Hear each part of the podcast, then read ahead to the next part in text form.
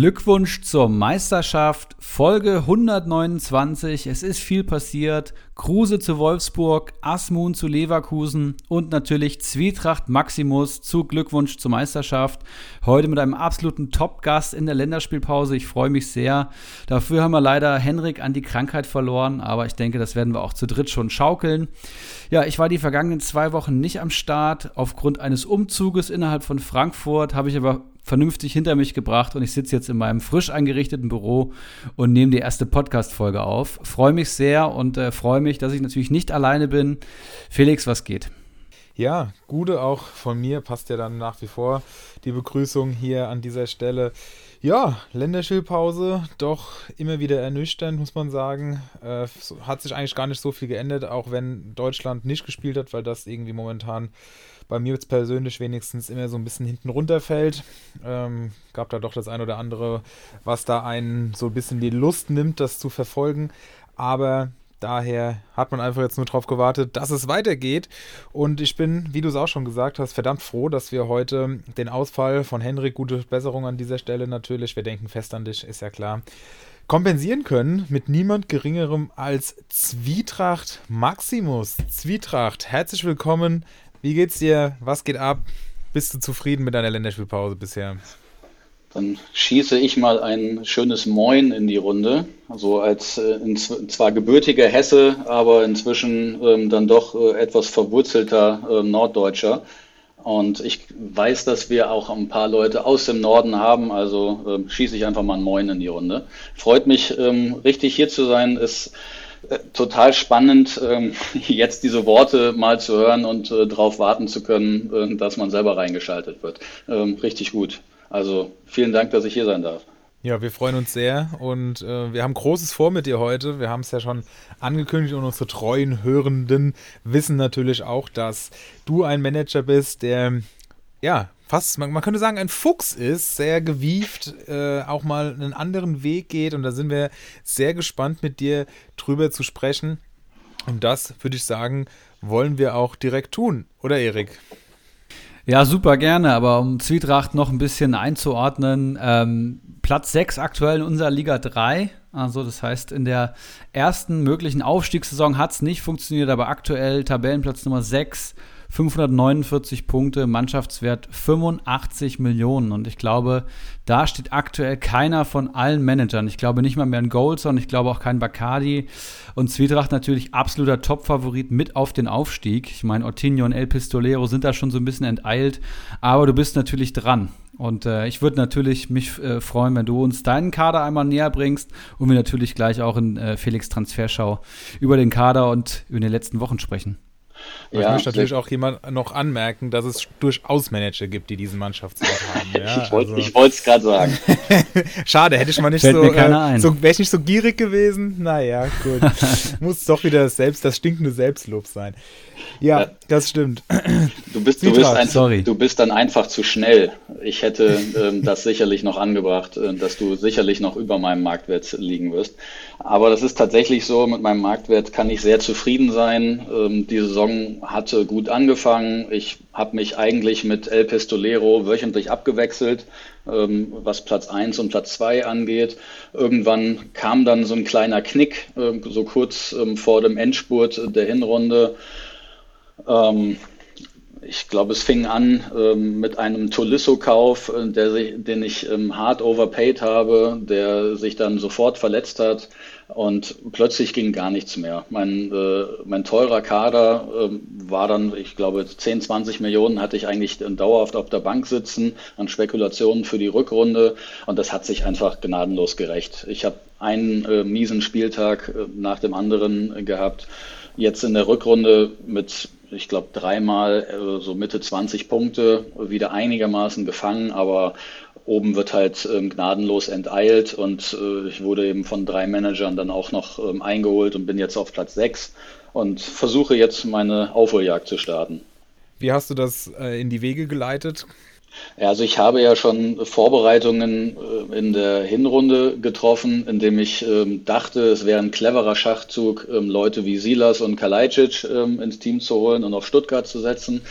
Das ist bislang halt noch ziemlich nach hinten losgegangen, aber ich habe da meine Hoffnung noch nicht aufgegeben. Also ich setze weiterhin auf die beiden. Ähm, wenn erstmal Kalajdzic, Silas äh, zusammen mit Sosa und Führig endlich mal alle vier zusammen in der Startelf stehen, ist das für mich absolute Top-Bundesligamannschaft, ähm, was die Offensive angeht. Und da warte ich noch drauf, wenn, wenn das nicht funktioniert, wenn die vier zusammenspielen, dann trenne ich mich von den beiden.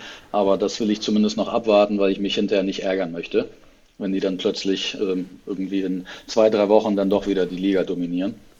Dominieren. Ähm, ja, oder Comunio, sagen wir es mal so. Ähm, weil wir wissen alle, zu was äh, äh, Silas und Kalajdzic, äh, wenn Sosa dann äh, die Bälle reingibt, in der Lage sind. Warten wir es mal ab. Ansonsten ähm, hat sich jetzt ich glaube, gut, dass Strammi heute nicht äh, dabei ist. Ähm, ansonsten äh, hätte er sich von mir vielleicht noch mal ein paar Worte anhören dürfen, dass er mir Lewandowski weggeschnappt hat.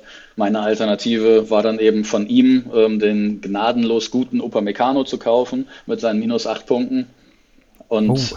mir dann äh, parallel dann dazu noch Gnabry geholt, der natürlich ganz gut war, aber die beiden haben sich ziemlich ausgeglichen am letzten Spieltag. Ähm, aber vielleicht, ähm, bevor wir ähm, in meinen Kader einsteigen, ähm, Felix, du hast eine Transfershow vorbereitet, ähm, ja. die mich betrifft. Dann würde ich sagen, starten wir ja damit, oder?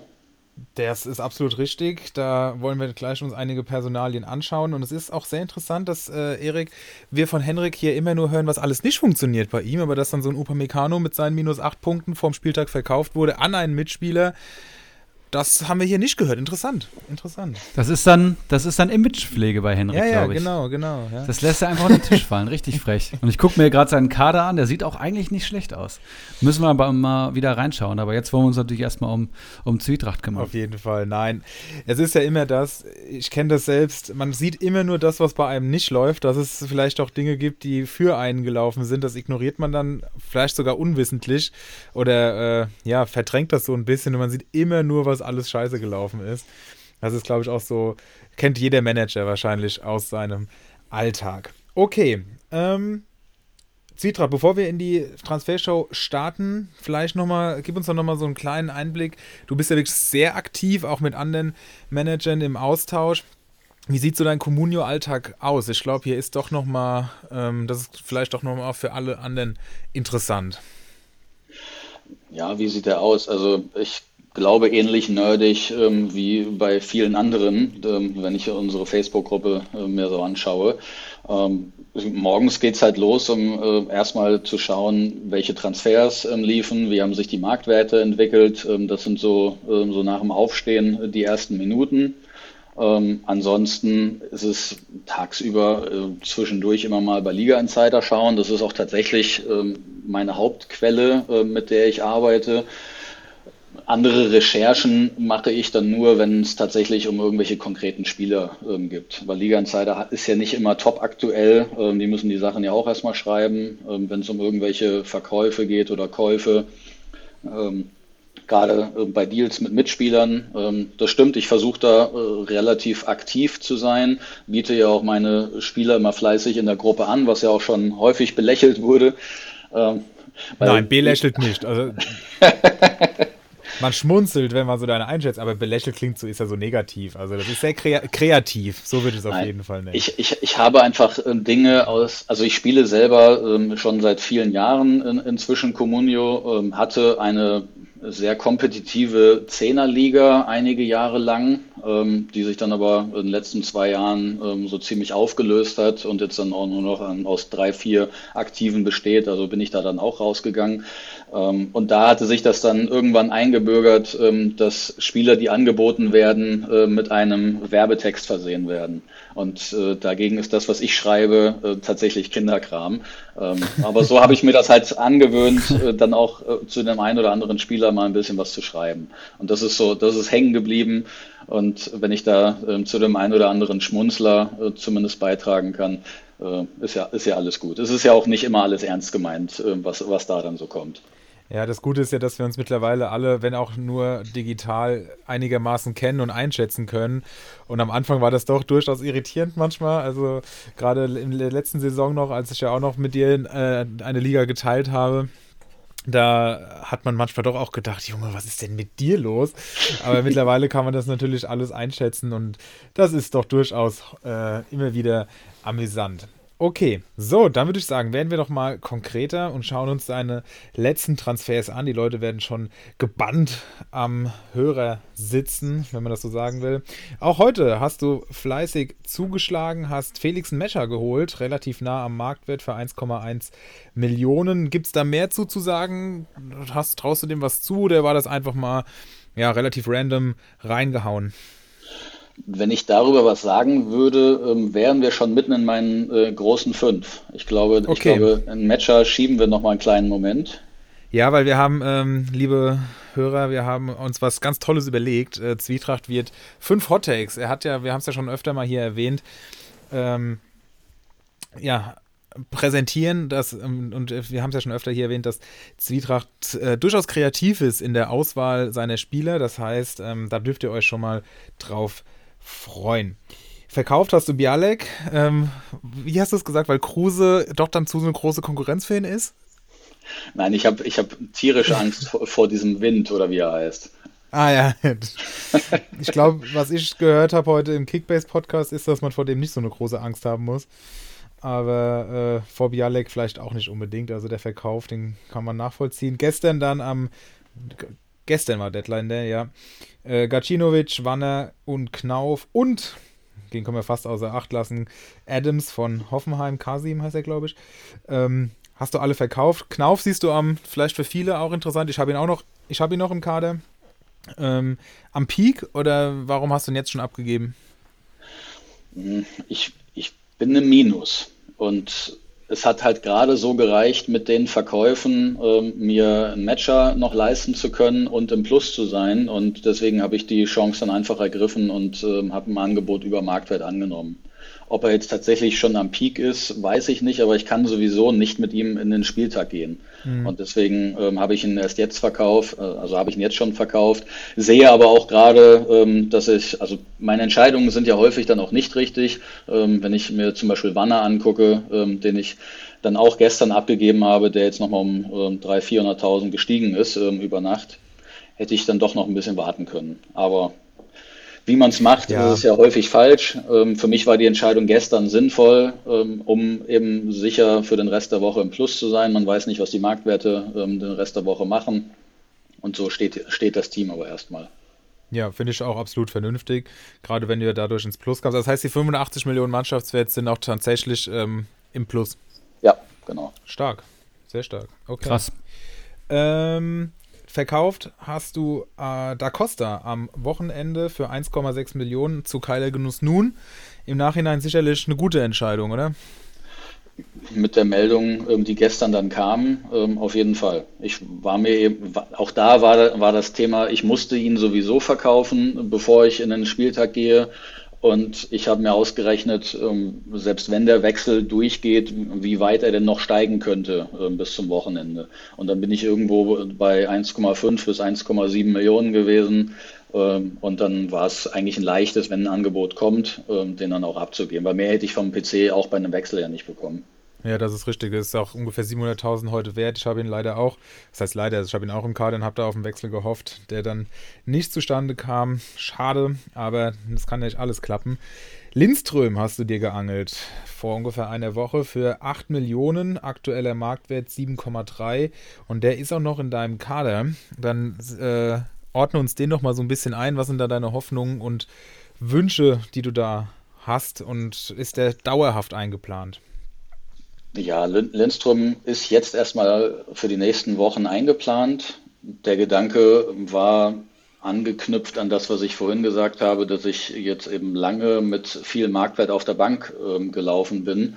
Ähm, ich habe eigentlich ja nur die Marktwerte aufgelöst von den Spekulationen. Die Spekulationen sollten bis zum Deadline Day ähm, laufen. Ähm, wenn es dann noch Wechsel gibt, dann äh, vielleicht noch ein paar Tage länger. Aber es war immer der Plan, dass äh, dann halt aufgeräumt wird. Und für das Geld, was ähm, ich dann da noch reinholen konnte, hat Lindström für 8 Millionen eben gut reingepasst. Und ein Offensivspieler, der torgefährlich ist ähm, bei der Eintracht. Ich habe endlich mal einen, einen Eintracht-Spieler, ähm, der mir auch was bringen könnte. das freut mich erstmal. dachte ich, es wäre eine ganz gute Wahl. Sehr schön. Ich hoffe, dass er habe ihn bei, bei Kickbase geholt, nachdem er die in drei Spielen in Folge getroffen hat. Das heißt, ich habe ihn jetzt die ganzen Spiele gehabt, in denen er die Großchancen reihenweise vergeben hat. Das heißt, ich habe ihn auch so ein bisschen im Blick. Und da ist das ja manchmal doch zum Haare raufen. Aber ich finde, wenn man den Spielen sieht, also ich habe jetzt in der Rückrunde viel von der Eintracht dann auch gesehen, der ist schon echt gut. Also er hat super Anlagen, Erik. Da wirst du wahrscheinlich auch zustimmen, oder? Auf jeden Fall. Das ist eine richtige Rakete, muss ich sagen. Und man sieht halt einfach, dass der noch sehr jung ist. Und wenn halt das beim ersten, zweiten Mal nicht klappt, dann geht der Kopf auch noch runter. Aber wenn die Abschlüsse, die er hat, auch mal nur zu 50 oder 40 Prozent reingehen, dann wird das, wird er der Bundesliga und der Eintracht noch viel Freude bereiten. Der ist halt jetzt so ein bisschen die Frage, wann er den nächsten Schritt macht. Aber er ist immer, glaube ich, für ein Tor gut, vielleicht auch mal für zwei. Ich finde auch, also wenn der Abschluss noch besser wird, dann ist er eigentlich auch schon, also ich will jetzt nicht sagen zu gut, aber dann ist er schon am absoluten, äh, also Leistungslimit, was den Frankfurt-Kader angeht. Also ich glaube, dann sind, die, sind da wenige Spieler dabei, die besser sind als er. Aber das muss er natürlich auch noch machen, ja. Da muss er sich noch verbessern. Also interessante Spekulation, wenn man das so sehen will. Dann hast du gekauft an einem Tag am 22. Januar zeitgleich Benesch und Pieper gerade Benesch, zu dem hast du ja auch so deine Gedanken. Kommt er auch noch in deiner Top 5? Der kommt auch noch, ja. Ja, siehst du, hab ich mir doch schon gedacht. Dann äh, schieben wir den auch noch mal nach hinten. Pieper, für dich 5,6 Millionen wert gewesen. Findest du das nach wie vor gerechtfertigt bei einem Marktwert von 4,3 oder bereust du so ein bisschen, dass du den gekauft hast? Ja, der Marktwert ist jetzt halt tatsächlich ähm, ziemlich gedroppt um 600.000, 700.000, seit ich ihn gekauft habe. Ich meine nicht, dass ich ihn mit 400.000, 500.000 ähm, über overpaid habe, glaube ich. Ich glaube, der war bei knapp 5 Millionen. Ähm, also müssen es ähm, etwas über 600.000 gewesen sein. Ich wollte einfach eine, eine Konstante ähm, in der Abwehr haben. Und dafür ist Pieper einfach gut. Er hat jetzt 71 Punkte, ein PPS von 3,7. Äh, ich glaube, damit kann man erstmal nichts verkehrt machen. Und die letzten Spiele äh, waren auch durchgehend gut. Ich hatte ihn ja in der Hinrunde auch schon eine Zeit, ähm, also ich glaube zwei Wochen, ähm, wo er minus eins und einen Punkt gemacht hat, ich ihn dann entnervt abgegeben habe und ähm, danach kamen sieben, vier und acht und sechs Punkte. Also dachte ich mir, ich hole ihn jetzt wieder und gebe ihm mal noch eine Chance. Sehr schön. Eine Gun hast du dir geholt, Knapri, 14,2 Millionen Einkaufspreis, steht schon bei 15 für dich eine dauerhafte Option? Siehst du da Gefahr durch Coman, den du ja auch im Kader hast, wie wir gleich noch sehen werden? Oder denkst du, das ist egal, weil er wird ja auf jeden Fall eingewechselt und äh, wird so auf seine Spielzeit kommen? Gnabry ist immer etwas schwierig. Ich habe ihn ja erstmal nur geholt, weil ich Lewandowski nicht bekommen hatte und plötzlich 30 Millionen auf dem Konto. Ähm, und Gnabry war halt dann Wer kennt es nicht? genau, Mann, das, sind, das, sind, die Probleme der, der, des normalen Durchschnittsmanagers. So frech. Genau.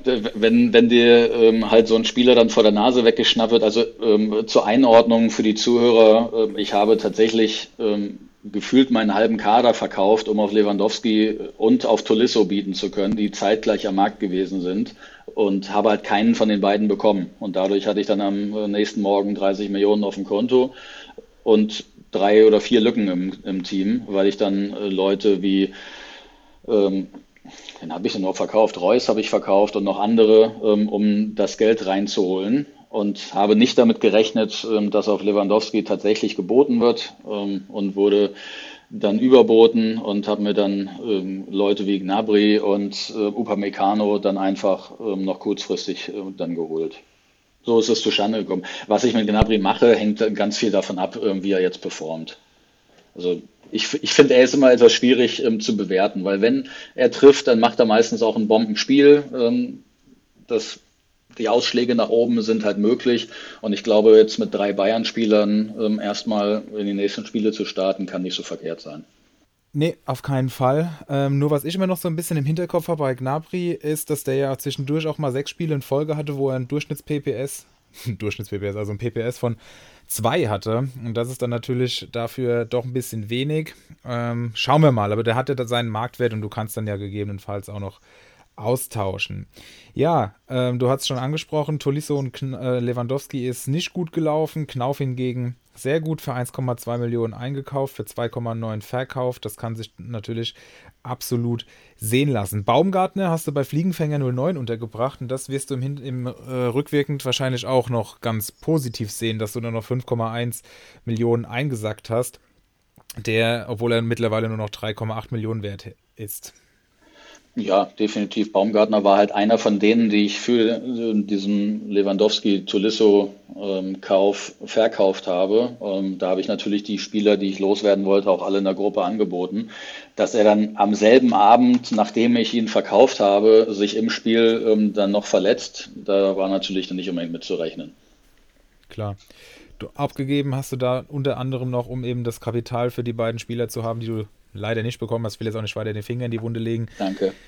Gumni, Andrelinho, Jäckel und Reus, der dann natürlich auch direkt in der Folge getroffen hat. Aber gut, das sind halt eben Entscheidungen, die muss man treffen und dann, ja, hatten wir es ja auch schon letzte Woche gesagt bei Reus, der trifft halt dann doch natürlich immer mal wieder, auch wenn er eigentlich nicht in seiner absoluten Hochform ist. Dafür ist er halt auch einfach zu gut. Ja, und dann wird es auch schon weniger, beziehungsweise landen wir dann irgendwann schon Mitte Januar und ich will es dann auch nicht unendlich in die Länge ziehen. Das ist eben bei einem aktiven Manager wie dir das Schöne, dass wir da viele Transfers besprechen können, aber irgendwann, ja, ist es natürlich auch Quatsch, äh, so weit nach hinten zu blicken. Dafür würde ich sagen, machen wir die Transfershow an dieser Stelle zu und ich übergebe einfach mal an dich, Erik, dass ich nicht die ganze Zeit hier quatsche. Ähm, ja. Dass wir mal noch ins Zwietrachtskader reinschauen. Ja, sehr gerne. Mich würde vor allem nochmal interessieren, Zwietracht. Also ich, du hast ja bestimmt auch die vergangenen Folgen gehört und meine Saison zumindest so ein bisschen mitverfolgt. Ich habe immer sehr, sehr viel gemacht und nichts hat irgendwie gefruchtet. Hast du manchmal auch das Gefühl, als Manager, der sehr viel transferiert, dass man auch zu viel transferieren kann? Oder sagst du einfach, ja, das ist dann auch einfach Pech, wenn man an die falschen Töpfe greift? Ich, ich denke, es kommt tatsächlich drauf an. Ähm, es hat sich eine ganze Zeit lang ausgezahlt, ähm, weil ich habe den Marktwert ja auch nicht ohne Grund ähm, mehr, anhäufen können. Ähm, da waren natürlich dann auch glückliche Sachen dabei, ähm, aber dann, dann so ein Florian Würz in der Hinrunde ähm, zu kaufen ähm, an dem, an dem äh, Wochenende, wo er dann sein äh, Comeback ähm, hatte und sein erstes Tor geschossen hat, ich glaube, mit dem habe ich 10 oder 11 Millionen Gewinn gemacht. ich verkaufe so einen Spieler dann aber eben auch wieder und den dann zu halten, halte ich dann, dann doch irgendwie für Quatsch. Ähm, und ähnlich hatte ich es mit anderen äh, Spielern dann auch. Also ähm, gerade bei den Big Guns, äh, denke ich, muss man einfach den Marktwertgewinn zwischendurch mitnehmen und schauen, ähm, dass man eine günstige ähm, Big Gun wiederbekommt. Ähm, aber mein mein Versuch ist immer, Leute zu bekommen auf dem Weg zu Big Gun, die eben noch nicht so teuer sind ähm, und denen ich dann zutraue, aber eine Big Gun zu werden. Das geht halt nur nicht immer auf. Das, da gehört natürlich auch ein bisschen Glück dazu, vielleicht manchmal auch Näschen ähm, oder der, eben der Blick, ähm, den du ja gerne richtest auf die nächsten Gegner. Ähm, wer könnte mhm. da dann vielleicht ähm, zu Bickern werden? Ähm, also Big, mit Bickern meine ich, ähm, dass die jetzt Marktwerte von 10, 12, 15 Millionen bekommen. dein bestes Beispiel ist ja Patrick Schick den du dir ja geholt hast äh, im Endspurt ähm, der Hinrunde, ich mir ähm, einen Tag vorher nicht geholt habe. Da habe ich halt alles falsch gemacht, was man falsch machen konnte.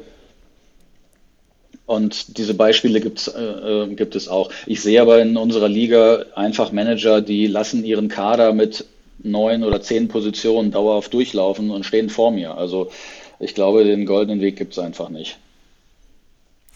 Ja, das ist dann immer so ein bisschen frustrierend, finde ich. Auch meine direkten Konkurrenten, ohne jetzt despektierlich äh, zu sein, aber du reißt dir da gefühlt ein Bein aus, äh, schreibst ständig mit Leuten, probierst einen Transfer einzutüten, merkst, du brauchst noch was, bist dran, sondierst den Markt zehnmal am, am Tag und andere, die sagen mir, ja, gefühlt drei Wochen nicht mehr reingeschaut, aber ich sehe, ich bin immer noch vor dir, Erik.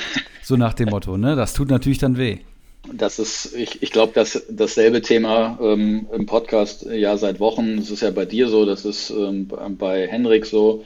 Ähm, und bei mir ist es jetzt halt die letzten Wochen so gewesen. Ich will mich insgesamt natürlich nicht beschweren, meine Saison läuft ja gut, ähm, der Marktwert ist super, von daher beschwere ich mich da ganz bestimmt nicht.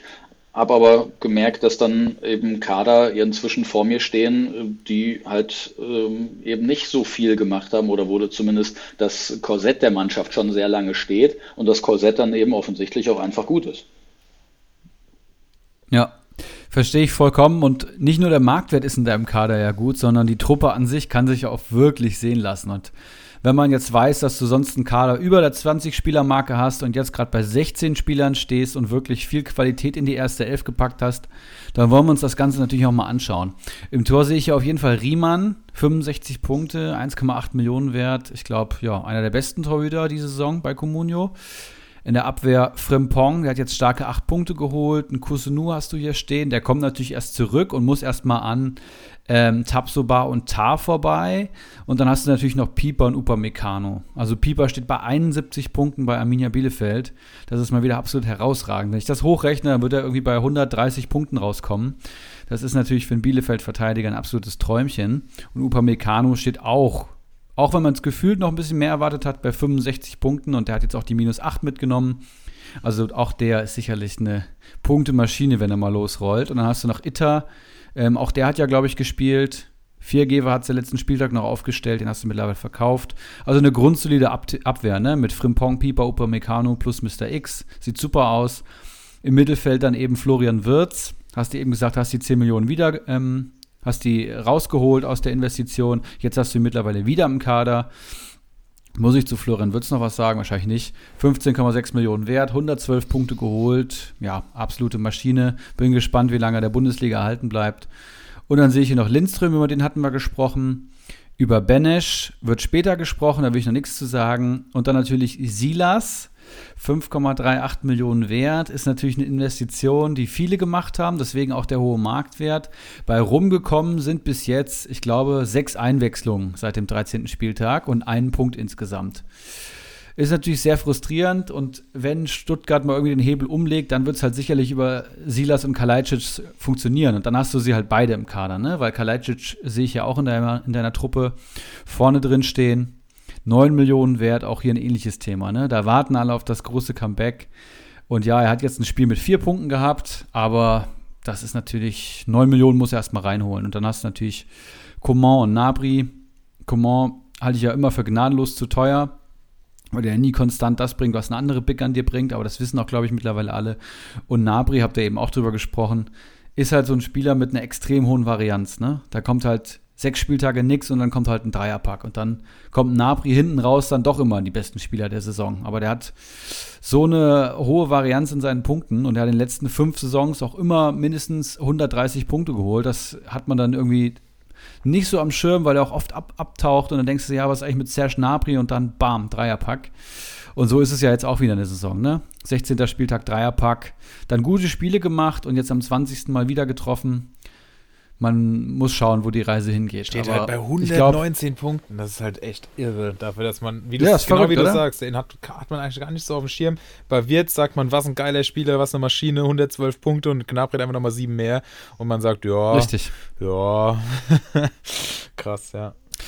Ja, wenn du halt, guck mal, zweimal Doppelpack geschnürt, 15 und 17 Punkte, dann einmal ein richtig geiles Spiel beim 7-0 gegen Bochum, da hat er 11 Punkte mitgenommen und jetzt Dreierpack gegen Stuttgart mit 21 Punkten und allein das ist ja irgendwie schon ein. Block von 60, 70 Punkten, wenn er seine Ausreißerspiele nimmst. Das ist halt schon, ja, schon ein Spielertyp, mit dem man als Communio-Manager äh, klarkommen muss. Für mich ist es keiner, da, da rege ich mich dann zu sehr auf und würde ihn wahrscheinlich zu früh verkaufen. Aber Napri bringt auch die Punkte, ne? Man muss ihn halt die ganze Saison so, im Prinzip haben dann. Genau, damit du die Ausreißerspiele mitnimmst. Würde ich wahrscheinlich nicht durchstehen. Aber summa summarum, Top-Torhüter, geile Verteidigung, im Mittelfeld Wirtz, Lindström, Silas und zwei deiner Spekus, auf die wir später eingehen, ein Metscher und, und Benesch und Dreierspitze aus Coman, Nabri und Kalajdzic. Also man kann dir absolut nichts vorwerfen, ne? Das muss, das Mega, ist klar. Das ist ein super Kader. Ich bin jetzt auch mal gespannt auf Kalajdzic, ob der was taugt, gerade jetzt in Kombi mit Silas, was wäre natürlich zu wünschen. Ich habe mir auch Silas äh, gegönnt für über 6 Millionen, bereue ich so ein bisschen, stand jetzt. Aber ich hoffe mal, dass wir den da zusammen wieder groß machen, Zwietracht. Und dann, äh, ja, also ich kann mich da nur anschließen, Erik, wirklich ein, ein toller Kader. Viele Spieler auch, die treffen können, sowohl im Sturm als auch in, im Mittelfeld. Und selbst die Abwehrspieler sind mal für ein Tor gut oder für eine Vorlage wenigstens. Also das ist schon, ja, kann sich sehen lassen und es wäre doch verwunderlich, wenn du da nicht, damit nicht wenigstens weiter im Aufstiegskampf mitmischst und dann letztlich auch einen der ersten drei Plätze belegst. Gerade weil ja gerade gegen Ende der Saison der Mannschaftswert doch immer wieder ausschlaggebend ist, wer sich am Ende durchsetzt. Ja, das, Auf jeden das Fall. wird sich jetzt eben zeigen. Jetzt, jetzt müssen Punkte her. Ähm, die Zeit der Spekulationen ist jetzt weitestgehend vorbei. Ähm, das, die kleinen Spekulationen, auf die wir dann gleich noch eingehen, ähm, die, die tun mir jetzt natürlich nicht weh bei dem Mannschaftswert, aber die großen Spekulationen sind vorbei. Ähm, also um da, das jetzt nochmal rund zu machen, ähm, Leute wie Kalajdzic und Silas habe ich jetzt halt schon sehr lange. Silas habe ich für ähm, über 9 Millionen gekauft und der ist jetzt bei unter Boah. 6. Ähm, und ähm, Kalajdzic habe ich, glaube ich, für 5 oder 6 Millionen gekauft und der war zwischenzeitlich auf 12 oder 13. Ähm, da hätte ich natürlich dann auch verkaufen können und den Marktwert mitnehmen, äh, aber da, das wollte mein Stolz dann nicht mitmachen. Ja, Silas für 9 wäre eigentlich schon auch echt vernünftig gewesen, weil der, da weiß man jetzt gar nicht, was man bekommt nach dem Kreuzbandriss und die eine Saison, die er wirklich super gespielt hat, ist natürlich halt auch nur eine Saison. Ja, ja, ich habe ihn aber, ich habe ihn aber für neun gekauft. Ich habe ihn aber für neun gekauft. Ne? Also, ja, okay, stimmt. Ähm, ja. Und das, das war halt dann kurz vor seinem Comeback. Ähm, und da wartet man natürlich drauf, wann steht er denn jetzt in der Startelf? Wann, wann ja, kommt er denn ist dann jetzt? irgendwann auch nicht mehr rational. Ja? Dann, ist, ich hatte ja letzte Saison im Vorfeld für Klos 9 Millionen bezahlt. ich weiß nicht, manchmal macht man halt Sachen und dann ist man auch Krass. in einer komischen Denkweise drin. Ja. ja. dazu muss man ja sagen, dass, äh, dass dann ja auch noch der Nexus Cup ähm, auf dem Plan stand für den 18. Spieltag Stuttgart gegen Fürth. Ähm, das, das erste Spiel in der Saison, wo Stuttgart noch richtig abgerissen hat. Da denkt man natürlich Kalajdzic und Silas, ähm, was soll mir dann eigentlich passieren? Dann bekommt Silas Corona ähm, und äh, Stuttgart kriegt nichts auf die Kette gegen Fürth. Ähm, danach war der Marktwert halt im Eimer. Äh, und jetzt lohnt es sich auch nicht mehr, den für 5 Millionen zu verkaufen, aus meiner Sicht. Jetzt, ähm, jetzt kann ich ihn noch weiterziehen und einfach hoffen, äh, mit deiner Unterstützung, dass er jetzt funktioniert. Aber da bin ich mir ziemlich sicher, Spieler äh, bei dir funktionieren ja ein bisschen schneller. ausschließlich, ausschließlich. Also ja, so kann man es jetzt auch nicht sagen, aber ich hoffe mal das Beste. Wir schauen, wir schauen es uns einfach mal an. Und wenn er am Wochenende was reißen sollte, dann denken wir alle mal an uns. dann gebe dann, dann geb ich dir einen aus. So, das ist doch ein Wort. Okay, gut. Dann wird wieder auf jeden Fall Lacko Leo Rutschbahn gespammt das in den WhatsApp-Gruppen. Das ist klar. Ja. Immer das Gleiche. Ja, sehr interessanter Kader, wunderschöne Transferschau, sehr interessante Namen dabei, da werde ich sicherlich später nochmal reinschauen. Was haben wir noch auf der Uhr, Jungs? Ähm, wir wollen heute auf jeden Fall die nächste Runde des Nextus Cups auslösen. Das heißt, das Viertelfinale am 23. Spieltag steht an und heute haben wir natürlich endlich mal den Sponsor des diesjährigen Nextus Cups ähm, dabei. Das heißt, wir wollen natürlich über Nextus sprechen und den Cup auslosen. Das machen wir, denke ich mal, am Ende. Wir haben eine XXL-Ausgabe heiße Eisen und wir haben natürlich noch die wie haben, wie haben wir es genannt? Die großen fünf? Wie bei Festen Flauschig? Genau. Die großen fünf Spekulationen des Zwietracht Maximus.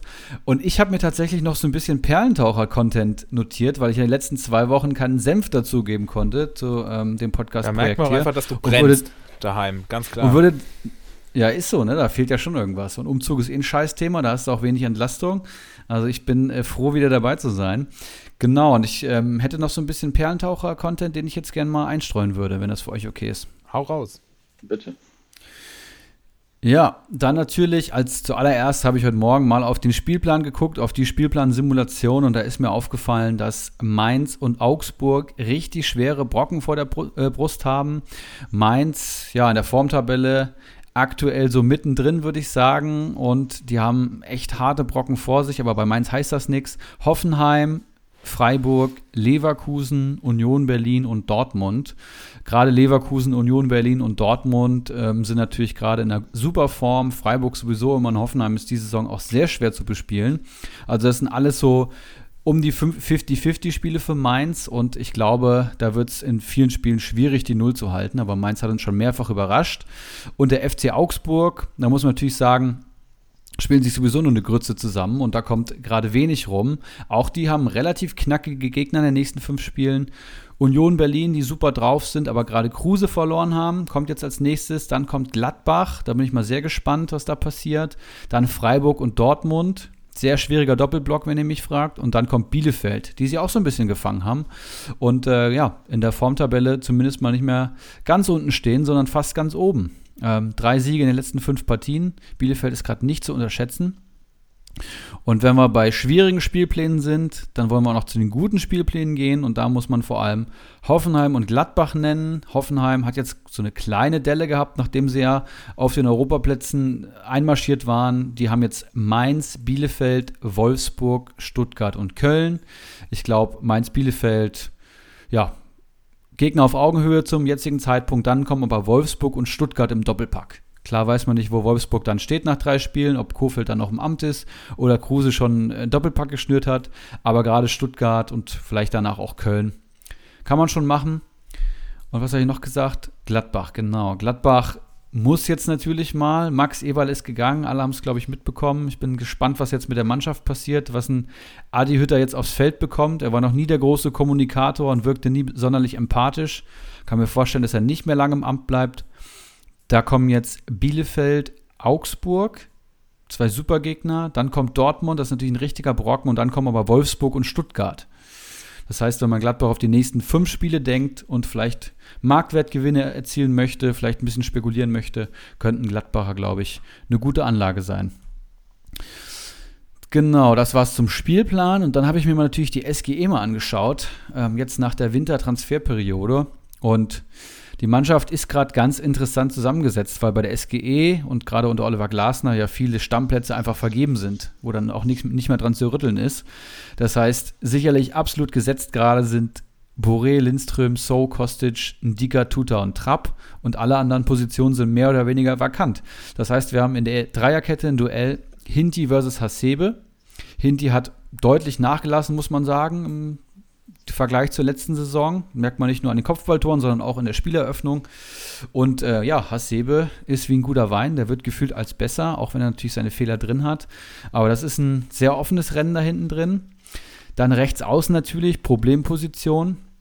Da Costa, Chandler, Touré, Durm und mittlerweile auch Knauf duellieren sich da. Chandler hat da in den letzten vier von fünf Spielen begonnen und wird auch sicherlich jetzt gegen Stuttgart anfangen. Aber ich weiß nicht, wann ein Ansgar Knauf da reinkommt. Ich habe mir seine Trainingsleistung jetzt ein bisschen bei YouTube angeschaut. Das sieht ganz super aus. Toller Techniker.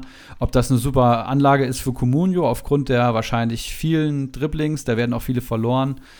Ähm, und schwacher Zweikampfwerte muss man dann schauen, aber ich glaube, dass ein Knauf immer seine Einsatzzeiten mal bekommen wird und sich, wenn er sich beweist, dann kann er sich sicherlich auch einen Stammplatz im Laufe der Rückrunde erspielen.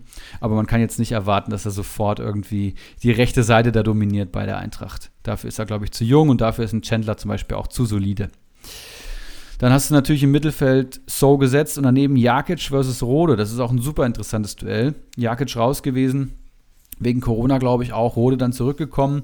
Ein Rode schafft niemals seine 90 Minuten, aber hat in den letzten fünf Partien eben auch viermal angefangen und lohnt sich dann. Und ein Jakic würde ich eigentlich immer vorbehaltlos empfehlen, aber wenn er halt nicht von Anfang an kickt, dann kommen auch nicht die Zweikampfwerte zustande. Und für die letzten Minuten wird er meistens noch gebracht. Da lohnt er sich meines Erachtens dann nicht. Aktuell hat Rose, äh, Rode da die Nase vorn und dann vorne der dritte Part neben Lindström und Boré wird gesucht. Da sind dann richtig viele Spieler in der Verlosung. Bei Liga Insider sieht man es auch. Ache noch angeschlagen, den erwarte ich auf keinen Fall von Anfang an. Gonzalo Paciencia, der bekommt immer so ein bisschen seine letzten Minuten als Einwechsler, könnte ich mir vorstellen, dass der da spielt. Aber eigentlich spielt ja Glasner gerne das System mit zwei Zehnern, die dann in den Halbräumen agieren und dann wäre Hauge die klare erste Wahl, der aber auch zurückkommt aus einer Verletzung. Also auch hier muss man abwarten. Koloma, Kolomuani, der neue Stürmer für die SGE, kommt dann wohl erst im Sommer. Das heißt, das ist das Personal, mit dem man planen muss. Und wenn ich tippen würde, würde ich sagen, ein Paciencia fängt an. Einfach, weil er fitter ist, weil er mehr im Saft steht. Ähm, ich kann mir nicht vorstellen, dass ein Hauge da gleich wieder reingeworfen wird, aber einer von beiden wird es wohl Hältst machen. Hältst du das für absolut unwahrscheinlich, ähm, dass Knauf diese Position direkt einnimmt? Der muss ja nicht unbedingt auf, auf dem rechten Flügel spielen. Das ist ja kein, das ist ja kein Flügelverteidiger. Das stimmt, aber ich weiß nicht, ob ein Glasner der Typ ist für, ich werfe den jetzt einfach mal ins kalte Wasser. Ich glaube, das ist eher so Markus Weinz hier, Florian Kofeld-Taktik. Ich glaube nicht, dass ein Oliver Glasner, der ja schon ein sehr enges taktisches Konzept auch hat, sowohl im Offensiv- als auch im Defensivspiel, ob der einfach Mr. X da reinwirft, der vielleicht auch ein bisschen Ungeordnetheit reinbekommt und den er sich vielleicht im Training erstmal anschauen muss, der erstmal zeigen muss, dass er die taktischen Vorgaben auch umsetzen kann. Ich glaube, so tickt ein Glasner und dann kann ich mir nicht vorstellen, dass ein Knauf da an der Startelf steht. Okay. Ja. Genau, und als dritten Punkt habe ich mir noch so ein paar Ausfälle, Transfers und Verletzungen ähm, angeschaut, denn wir hatten ein paar Corona-Ausfälle bei Bochum und Union Berlin und wir haben natürlich auch prominente Abgänge aus der Bundesliga. Zunächst mal ist Zakaria gewechselt zu Juventus Turin. Der wird 1 zu 1 ersetzt von Christoph Kramer, der zum jetzigen Zeitpunkt dann noch kein Ersatz da ist, dann gesetzter Stamm. Ähm, Achter sein wird, Achter slash Sechser neben Kone und damit und den nächsten Gegnern von äh, Bielefeld äh, bzw. Gladbach ähm, ist das sicherlich eine Investition, die man machen kann. Und dann haben wir noch Lucilla, fällt Corona-bedingt ähm, aus. Da könnte es sein, dass ein Tesche sein Comeback feiert. Auch da ist sich Liga Insider zum Beispiel noch nicht einig, wer da auf der 6 ihn vertreten wird. Ich denke, Löwen da am gesetzesten aktuell im Mittelfeld. Wir haben im Vorfeld schon drüber gesprochen. Andrade ist ausgefallen. Der hat sich gerade den Stammplatz bei Bielefeld erkämpft als Linksverteidiger. Der ist relativ schwer ausgefallen und damit ist ein Lauersen da eigentlich gesetzt, der aber momentan auch angeschlagen ist. Das heißt, es könnte sogar sein, dass hier Neuzugang Bello, so heißt er, George Bello, US-Amerikaner, ich glaube 20 Jahre alt, Linksverteidiger, Investition für die Zukunft, dass der da gleich mal sein Startelf-Debüt ähm, Startelf geben muss. Ähm, und das wird, glaube ich, spannend. Und dann haben wir noch Grisha Prömel bei Union Berlin. Die müssen sich jetzt sowieso finden und Prömel hat in den letzten Spielen, glaube ich, gut performt, vor allem durch seine Tore. Und da wird dann sicherlich ein Genki Haraguchi anfangen oder alternativ, dem rechne ich aber weniger Wahrscheinlichkeit zu, ein Möwald. Auch hier kann man sicherlich mal eine Investition wagen. Ja, verspäteter Perlentaucher-Content von meiner Seite. Habt ihr noch was, was ihr spontan mitgeben wollt, bevor der nächste Spieltag vor der Tür steht. Ich habe nichts. Zwietracht, wie sieht es bei dir aus? Nein, nein. Ich, ich glaube, ähm, meine großen fünf äh, müssen dann, müssen dann in dem Fall reichen. Ansonsten wird mein Redeanteil zu groß. Sollen wir die dann in Kombi mit den heißen Eisen machen? Das könnte, könnten wir tun. Okay. Dann lass uns in die heißen Eisen reinstarten und wir starten dann direkt mit den großen fünf und dann können wir noch unsere heißen Eisen ergänzen, Felix, oder? So sieht's aus. Perfekt. Dann lass uns starten. Die heißen Eisen.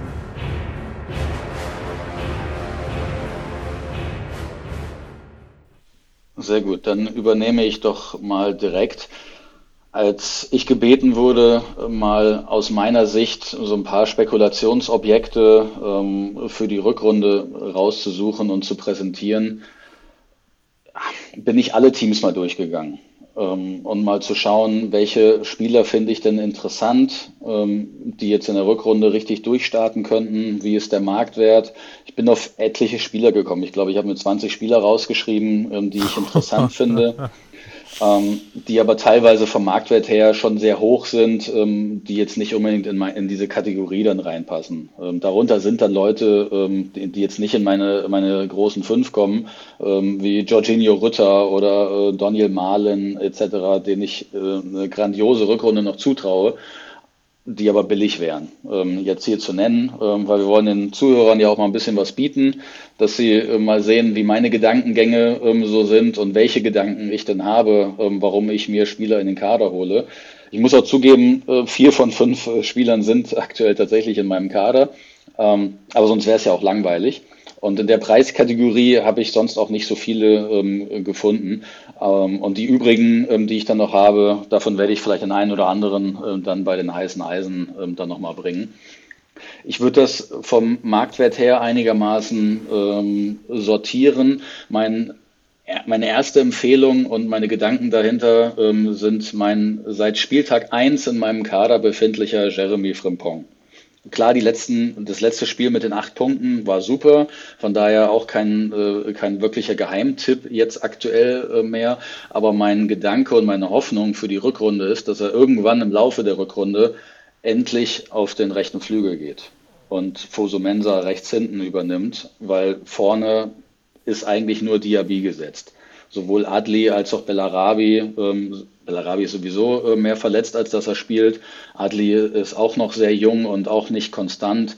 Und aus meiner Sicht äh, wäre das die stabilste Version, ähm, die Leverkusen spielen könnte. Darauf spekuliere ich und dafür sind diese knapp dreieinhalb Millionen, die Frimpong aktuell wert ist, ein Witz. wenn er dann irgendwann vorne eingesetzt wird, so à la Baku in Wolfsburg.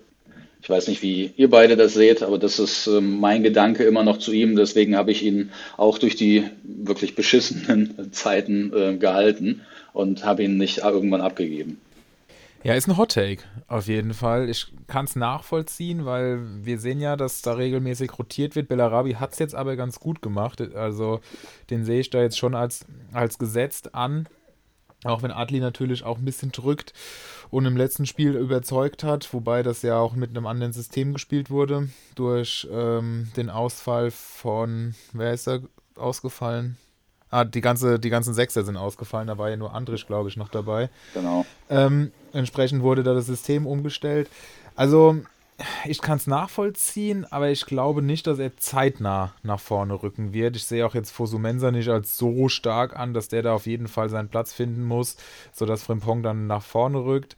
Ähm, kann aber verstehen, dass man sagt, er ist eigentlich von seinen Anlagen her vorne besser aufgehoben. Sie macht ja auch einfach Spaß, wenn man ihm zusieht, wie er da die rechte Seite hoch und runter rennt. Aber trotzdem wäre ich da jetzt, dass das zeitnah passiert, skeptisch. Nein, zeitnah denke ich auch nicht, aber ähm, meine Überlegung war eben tatsächlich, was kann ich dann noch so an Spekulationen für die gesamte Rückrunde raushauen? Und da, da gehört er für mich rein, weil ich könnte mir vorstellen, dass es noch passiert. Aber gehen wir mal ähm, zum nächsten Spieler, ähm, der sich dann auch in meinem Kader befindet. Ähm, obwohl der passt ähm, nicht ganz vom Marktwert. Vom Marktwert ähm, ist der nächste unser, einer unserer Lieblinge ähm, ist der liebe Bella Kotschap, der in der Hinrunde überhaupt noch kein Faktor war. Ich glaube, wir haben alle erwartet, dass das einer der Innenverteidiger ähm, jetzt der neuen Saison wird ähm, und dass das der neue Pieper werden könnte. Ähm, das war Anfang der Saison ähm, ja schon ein großes Thema. Erik hat ja auch schon lange an ihm festgehalten. Ich weiß nicht, ob du ihn noch im Kader hast ob du immer noch, immer noch festhältst. Selbstverständlich. Ähm, weil ich glaube, dass, dass der das, was er vor der Saison versprochen hat, in der Rückrunde ähm, halten wird. Und ich glaube, das ist jemand, der einen soliden Vierer PPS äh, fahren kann in der Rückrunde. Und deswegen packe ich den hier mit rein. Der ist noch nicht ähm, allzu teuer und ich denke, der wird seinen Marktwert noch verdoppeln. Dann habe ich die nächsten beiden ähm, auf einem ähnlichen Marktwertniveau ähm, mit ähm, einer Million ist Laszlo Benesch. Hatten wir vorhin äh, schon mal ganz kurz angeteased. Dadurch, dass Zakaria jetzt den Verein verlassen hat und dort nur ein auch durchaus etwas verletzungsanfälliger Christoph Kramer noch auf der 6 ähm, rumspringt, ähm, Erik, du hattest es gerade gesagt, und ein Florian Neuhaus, der für mich halt ähm, absolut heißes Eisen ist, schon mal so also am Rande, ähm, einfach aufblüht in der offensiveren Funktion, wäre ist Laszlo Benesch für mich eine super Spekulation für eine Million ähm, auf deutlich mehr Einsatzzeiten in der Rückrunde. Und dass das ein super Fußballer ist ähm, mit einem der besten ähm, Freistoßfüße in der Bundesliga, das wissen alle, die die Bundesliga verfolgen und Kommunie spielen. Aber er wird halt äh, zu selten auch mal wirklich ähm, langfristig eingesetzt. Und für eine Million, glaube ich, kann man da eine ganz gute Spekulation machen. Ich wollte ihn erst verkaufen, dann kam das mit Zakaria und ich dachte mir, nee, den nehme ich als äh, Backup, ähm, falls einer meiner Spieler ausfällt, dann einfach mal mit in die, ähm, jetzt in die nächsten Spiele. Das ist halt auch das Geile bei dir, dass du dann direkt um die Ecke denkst und schaust, wer könnte ihn ersetzen, wer könnte davon profitieren. Ich glaube, also da bist du, glaube ich, vielen, vielen, mir auf jeden Fall schon weit voraus. Ähm, manchmal vielleicht zu sehr um die Ecke, aber häufig. Ähm, das ist schon. na, na, na. Jetzt mach dich nicht kleiner als du bist. Also es ist schon sehr interessant. Und bei Benesch muss man natürlich auch sagen, dass wenn der dann spät eingewechselt wird und noch zwei Freistöße schießt, schießt er natürlich im Sofascore gemessen an der Spielzeit dann auch schnell nach oben und macht seine drei, drei vier Punkte. Ist ja auch schon vorgekommen diese Saison. Also teile ich auf jeden Fall. Ich habe ihn auch im Kader. Bella Kotschap übrigens auch. Also das macht mir so ein bisschen Mut, was du hier erzählst. sehr gut, sehr gut. Ähm, dann der nächste ist, der, der jüngste Transfer ähm, ist Felix Metscher. Natürlich ähm, weiß man nicht so richtig, was passiert jetzt in Wolfsburg. Ähm, ich hoffe nicht, dass Kruse Wolfsburg jetzt aus der, aus, aus der Krise schießt. Äh, das gönne ich einfach ähm, also als Norddeutscher, der hier viel mit Werder-Fans ähm, zu tun hat. Das gönne ich einfach Florian Kohlfeld ähm, gerade nicht, ähm, dass er da jetzt durch Kruse äh, da rausgeschossen wird. Das wäre irgendwie eine ganz fiese Geschichte und gehe da weiterhin davon aus, ähm, dass er da jetzt einfach bald endlich mal rausgeschmissen wird. Ähm, wenn sie jetzt, ich glaube, gegen Fürth spielen sie, ähm, wenn sie da jetzt dann auch wieder kein Tor schießen. Und Felix Metscher fand ich bislang in seinen Auftritten sehr gut und ich könnte mir vorstellen, dass er da eine Chance hat im zentralen Mittelfeld. Da spielt ein Gerhard. Ein Gerhard ist limitiert, das ist ein Allrounder, aber der ist auch nicht wirklich gut. Und Schlager fällt noch eine Weile aus. Ähm, Franks ähm, wurde jetzt häufiger auch schon ein bisschen offensiver eingesetzt. Ich bin der Meinung, Felix ein Matcher wird auf jeden Fall jedes Spiel eingewechselt. Das wird ähm, auch weiterhin so sein. Und vielleicht kriegt er irgendwann die Chance oder auch durch Ausfälle ähm, irgendwann in der Startelf und könnte jemand sein, der sich da mittelfristig durchsetzt. Ob es in der Rückrunde schon passiert, weiß ich nicht. Aber ich hadere auch sehr häufig damit, äh, dass ich Spieler als Spekulation in meinem Kader habe ähm, und das einfach ein halbes Jahr oder ein Jahr zu früh ist. Es kann natürlich auch sein, dass der als nächste Saison kommt. Ich glaube, von dem Problem kann dir ein Bacardi Diakite ein Liedchen singen. Der hat die Spieler dann teilweise drei Saisons lang, bis sie dann irgendwie explodieren. Siehe zum Beispiel Christoph Baumgartner. Also das kennen, kennen man viele. Da kauft man eher so ein bisschen ein wie im FIFA-Karrieremodus, ne? Und nicht für nach Kommunio-Punkten. Ja, das stimmt. Also wenn ich jetzt sehe, dass, ähm, ähm dass gestern mein meine Spekulation der letzten zwei Jahre, Tobias Raschel, ähm, tatsächlich plötzlich aus heiterem Himmel nach Fürth wechselt. Da habe ich ein bisschen Schnappatmung bekommen, weil ich ihn dieses Jahr ähm, eben nicht im Kader habe und äh, keinen Cent mehr auf, auf den Jungen gegeben habe. Ähm, obwohl mir die, ähm, mein Kollege, der eben auch Dortmund-Fan ist, vor zwei Jahren schon gesagt hat, das ist unser nächster Sechser, ähm, hab ein Auge auf Tobias Raschel. Und ich habe ihn Ewigkeiten in meinem Communio-Kader gehabt, letzte Saison auch, ähm, und es ist nichts passiert. Kein einziger Einsatz in der ersten äh, Mannschaft und plötzlich wechselt er nach Fürth. Und die Spekulation wäre, ja, aber wäre es zeigt dir, dass deine, das, es zeigt dir, dass deine Gedanken und deine Herangehensweise gar nicht schlecht sind. Im Gegenteil, dass sie gut sind, dass du da bestätigt wirst, auch wenn es dir natürlich für Comunio nichts gebracht hat. Aber es war auf jeden Fall nicht daneben, genau, in, auch wenn es halt ein Jahr zu spät kam. Genau, in die Kategorie kommt jetzt ähm, mein, äh, mein letzter Mann und das ist Enzo Milo. Ähm, kostet, ich glaube, 200.000, 300.000, ähm, ist eigentlich ein Top-Transfer von Stuttgart gewesen. Und wenn man Stuttgart verfolgt und weiß, was für Leute ähm, dort so geholt werden und die als großes Talent vorher gefeiert werden, dann sollte man dann auch immer ein Auge drauf haben. Ähm, weil irgendwann werden die plötzlich integriert, so wie jetzt auch ein äh, TBD, und nicht selten funktionieren die sofort. Und Enzo Milo war ein ähm, Kandidat, zentrales Mittelfeld, der die Vorschusslorbeeren hatte, der wird uns sehr schnell weiterhelfen. Dann war er aber fast die gesamte Hinrunde mit irgendwelchen Verletzungen ähm, unterwegs und stand jetzt einmal schon wieder im Spieltagskader, wurde zwar noch nicht eingesetzt, aber das ist eine Spekulation, wo ich mir gut vorstellen kann, ähm, dass der in der Rückrunde irgendwann zu seinen ersten Einsätzen kommt. Und das ist eine Spekulation, die muss, den muss man nicht aufstellen, auch wenn man mit Ersatzspielern spielt, der, der taugt dafür noch nichts. Aber als Marktwertspekulation im Laufe der Rückrunde, das könnte was werden. Und für die, die vielleicht auch mit ähm, Saisonübergang spielen, finde ich, das ist das, äh, grenzt das schon an ein heißes Eisen, weil ich glaube, nächste Saison werden wir von dem einiges sehen. Zumindest von dem, was ich mir über den ähm, Jungen angelesen habe, als er nach Stuttgart gekommen ist. Ja, geil. Da haben wir doch wirklich äh, verschiedene Kategorien an, an Hot Takes dabei. Sehr, sehr spannend. Und äh, ich bin sehr gespannt, was davon aufgehen wird. Vielleicht schauen wir am Ende der Saison nochmal drauf, ob es da ein, zwei, drei richtig gelohnt haben. Ich denke gerade bei Frimpong oder auch Bella Kotschap, das ist ja durchaus möglich, dass die noch eine, oder auch nicht unwahrscheinlich, dass die noch eine ordentliche Rückrunde spielen. Und bei den anderen bin ich gespannt. Ich auch. Glaube ich. Ja, dann machen wir gleich weiter, Felix. Wir haben auch noch ein paar heiße Eisen mitgebracht und ich würde auch direkt reinstarten. Eins davon ist nämlich natürlich Amel Bella Kotschap, den ich lange gehalten habe. Den habe ich damals für zweieinhalb Millionen vom W gekauft.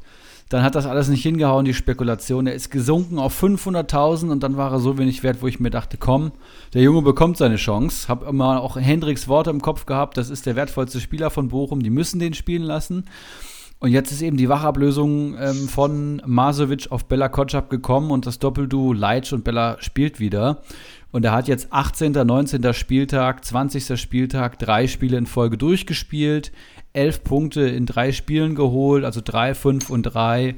Grundsolide und aktuell bei einem Marktwert von 2,3 Millionen und der Aussicht, dass er vor allem den Zweikampfwerten und den Kopfballwerten sich noch steigern kann, ist das sicherlich absolut ein heißes Eisen. Ne? Wir wissen natürlich auch, wie heimstark Bochum ist. Da sind natürlich die nächsten zwei Heimgegner jetzt äh, der FC Bayern und RB Leipzig. Da muss man wieder so ein bisschen Abstriche machen. Aber es kommen eben auch Hertha und äh, Stuttgart. Und da wird ein Bella sicherlich einen Großteil seiner Duelle wieder gewinnen und uns hoffentlich äh, Punkte bescheren.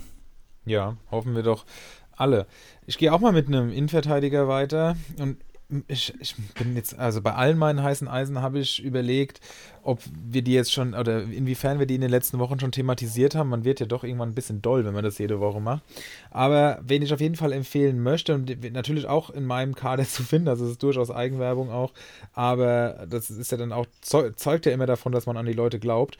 Und das ist dann Axel Zagadou. 2,2 Millionen nur noch wert, also beziehungsweise, ja, ist er aktuell leider im freien Fall und hat auch nur 16 Punkte auf dem Konto. Aber zwei Punkte sprechen für ihn. Zum einen, dass schon wieder die Meldung kam, Hummels fehlte heute im Teamtraining. Da ist noch nicht raus, was es ist. Ob es nur eine Vorsichtsmaßnahme ist, ob es Corona ist. Wir werden es sehen, aber der könnte ausfallen. Und Rose hat vor einigen Wochen oder vor wenigen Wochen in der Pressekonferenz gesagt, dass er durchaus Sagadu als Stammspieler sieht und vielleicht auf eine Dreierkette geht, vielleicht auf äh, Verletzungen wieder reagieren muss. Da sind wir aktuell immer vorne mit dabei, gerade was die Abwehr angeht. Aber wir haben es ja auch hier schon besprochen, die Abwehr sieht jetzt nicht so gut aus in der Hinrunde oder auch mit dem, was wir jetzt in den ersten 20 Spielen gesehen haben, als dass man da vorbehaltlos immer weiter mitgehen würde. Das heißt, eine Systemumstellung auf drei Innenverteidiger könnte ich mir durchaus vorstellen. Und dann ist Sagadu für 2,2 Millionen auf jeden Fall ein Schnäppchen. Also wir haben verschiedene Gründe, ihn zu kaufen. Er ist fit, er hat trainiert und äh, hat jetzt auch Spielpraxis gesammelt in der zweiten Mannschaft am Wochenende. Hat da 70 Minuten, glaube ich, bekommen. Also, und so lange hat übrigens auch die Null gestanden. Dann hat, haben die Amateure noch 2-2 gespielt hinten raus. So viel dazu. Also, ich würde es probieren. Also, ich, ich probiere es und vielleicht springen ja noch ein, zwei Leute mit auf den Zug auf und hoffentlich fahren wir den dann gemeinsam Richtung Stammplatz. Der hätte ja eher zu mir gepasst. Ich bin begeistert. Ohne Scheiß, richtig geile, ähm, richtig geiler Gedankengang. Bin ich sehr gespannt. Muss ich mal schauen, wer den bei uns in der Liga hat. Ähm, dann habe ich für euch Karim Bellarabi, auch den haben wir eben genannt. Ähm, Zwietracht, ich glaube, du hast gesagt, ja, Bellarabi und Adli sind da nicht, ähm, sind da nicht absolut gesetzt, das stimmt, aber ein Karim Bellarabi macht es aktuell meines Erachtens deutlich besser als ein Adli äh, Großchancentod und ein Bellarabi ist halt eben absolut grundsolide gerade und macht halt das, was Bellarabi halt macht. Das reicht aktuell für ein Inform-PPS von 4 und ähm, er hat 31 Punkte in 12 Partien insgesamt geholt und 16 der 31 Punkte in den letzten vier Spielen. Das heißt, insgesamt eher so mäh, weil er auch gerade ja über die 4 Millionen gegangen ist, aber liegt natürlich auch an seinem Tor. Und ähm, ja, PPS dann trotzdem noch bei 2,5 und er spielt halt bei Leverkusen. Ne? Das ist natürlich eine grandiose Offensivpower. Die sind immer dazu in der Lage, gegen jeden Gegner gefühlt drei Tore zu schießen. Und ein Bellarabi ist dann eben aktuell Teil dieser Offensive und damit auf jeden Fall interessant. Definitiv. Zitron, hast du eigentlich auch Leute äh, noch zusätzlich dabei? Nicht, dass wir dich jetzt hier so äh, außen vor lassen. Ja, den einen oder anderen hätte ich noch, aber ich wollte euch erstmal ein bisschen zu Wort kommen lassen. Ja, dann schießt du doch mal dazwischen. Gut, dann ist der erste, den ich noch mitgebracht habe, ähm, Jérôme Roussillon, der berühmte Roussillon. Die letzten beiden Spiele fünf und sechs Punkte und es scheint so, als wenn er wieder in die alte Form kommt. Natürlich ein Zweier PPS, ähm, den er aktuell hat, ähm, der ist völlig irrelevant, aber die letzten beiden Spiele waren grandios. Er ist absolut gesetzt, hat keine Konkurrenz und je nachdem, was Wolfsburg so macht, scheint er wieder sich richtig zu lohnen. Für 2,8 Millionen kann man da aus meiner Sicht nicht viel verkehrt machen. Das stimmt. Und witzigerweise, du hast ja äh, gefragt, welche wir in, den in der letzten Folge hatten. Und ich habe ein, einer ist mir nicht mal eingefallen. Und jetzt, wo du es sagst, es war Roussillon. Na, sehr gut. Aber es ist doch schön, dass sich unsere äh, Meinungen da decken. Also, Leute, wenn der nicht zündet die nächsten Wochen, dann weiß ich es auch nicht. Ich habe auch noch einen und den haben wir auf jeden Fall schon thematisiert, aber er muss einfach nochmal genannt werden und es ist unglaublich. Es ist Alessandro Schöpf. 11 4, 4, 2, 5. Das sind seine Punkte aus den letzten fünf Spielen. Dann war mal ein kurzer Ausreißer mit minus 3 dabei und dann auch wieder 2, 3, 4, 2, 1, 5, 3, 3, also und so weiter und so fort. Es ist wirklich beeindruckend, steht bei 61 Punkten. Die äh, Bielefelder, Erik, du hast schon gesagt, aktuell eine der formstärksten Mannschaften, auch wenn man das kaum glauben will. Und entsprechend steigt sein Marktwert auf mittlerweile 3,7 Millionen an, aber selbst das ist für einen Durchschnitt von 3,21, also fast äh, ein ppm, wirklich nach wie vor eine Kaufempfehlung und das kann man dann ja auch einfach nochmal auffrischen. Wahnsinn. Alessandro Schöpf, altes heißes Eisen, aber ich konnte es auch nicht fassen. Bielefeld echt gut drauf. Und die haben auch ein paar echt interessante Spieler. Also ich würde fast Geld drauf verwetten, dass die in der Liga bleiben. Man möchte diesen Namen, aber wahrscheinlich man möchte diesen Namen hier wirklich nicht hören. Aber ja, es ist einfach so. Ja, Kommunio-Punkte geben einem immer recht. Ich habe noch Timo Hübers für euch, der ja für mich gerade so unter den größten Schnäppchen läuft. Also das war so das heiße Eisen. Der stand sofort, als ich meine Notizen begonnen hatte. 2,87 Millionen wert, 30 Punkte insgesamt in 8 Spielen geholt. Da sagt man schon mal für einen Kölner Innenverteidiger ein PPS von 3,75 für unter 3 Millionen. Das klingt schon richtig gut. Zichos ist weg, Hübers absolut gesetzt, wenn er fit bleibt. Und er hat in den letzten fünf Partien 26 seiner 30 Punkte geholt. Das heißt, man kann hier sogar von einem Inform-PPS von 5,2 reden.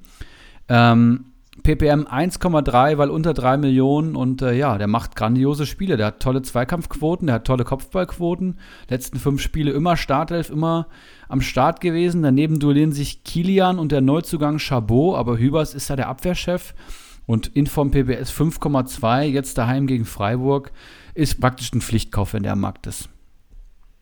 Ja, also ich finde ähm, Hübers auch super. Ich bin mir nur noch nicht ganz so sicher, wie sich die Innenverteidigung mit Chabot ähm, dann aufstellt. Also ich glaube schon, dass der recht schnell in die erste Elf kommt. Aber meinst du, ein Hübers wird eher verdrängt als ein Kilian? Wer weiß. Das, ich glaube, das kann man nicht so richtig vorhersagen. Ich hoffe es nicht. Ähm, Hübers gehörte auch zu den, äh, zu meinen Top-Spekulationen vor Saisonstart ähm, und hat sich dann natürlich ähm, recht schnell verletzt ich hoffe für alle Communio-Manager, dass er drin bleibt, weil das ist eine Communio-Waffe. Das glaube ich auch. Ja, hoffe ich auch. Ich werde ihn auf jeden Fall weiter beobachten. Und ich muss hier gerade mal den letzten Saft meiner Saftkur zu mir nehmen, denn unser guter Stramboli hat es tatsächlich geschafft, mich als Saftfluenza zu einer Saftkur äh, zu überzeugen. Und heute ist der dritte Tag. Ich, ich kann es kaum sehr glauben. Gut, Krass, wie lange machst du? Fünf Tage? Drei nur. Ja, da hast du es ja schon fast geschafft. Aber fast geschafft ist jetzt tatsächlich parallel zum Podcast der letzte Saft und ich habe seit Samstagabend nichts mehr gegessen. Ist jetzt Dienstagabend, wo wir aufnehmen. Da könnt ihr euch vorstellen, wie Bock ich habe, mir morgen mein Frühstück reinzuschauen. Ja, wobei man soll ja dann immer noch äh, langsam wieder einsteigen. Ne? Also in der Theorie bin ich da ja stark. ähm, ja. ja, da hast du recht. Aber ich Aber mal schauen. nachvollziehen. Das ist so ein bisschen wie nach der Fastenzeit oder nach äh, trockenem Januar oder so. Dann, dann schießt man sich ja erstmal direkt komplett ab. Statt einfach mal in Ruhe zwei Bier zu trinken. Aber, deswegen, ja. deswegen ist Strammi ah. heute auch nicht dabei. Es ist der erste, zweite. Ah. Jetzt, ver jetzt verstehe ich das auch endlich. Sehr gut.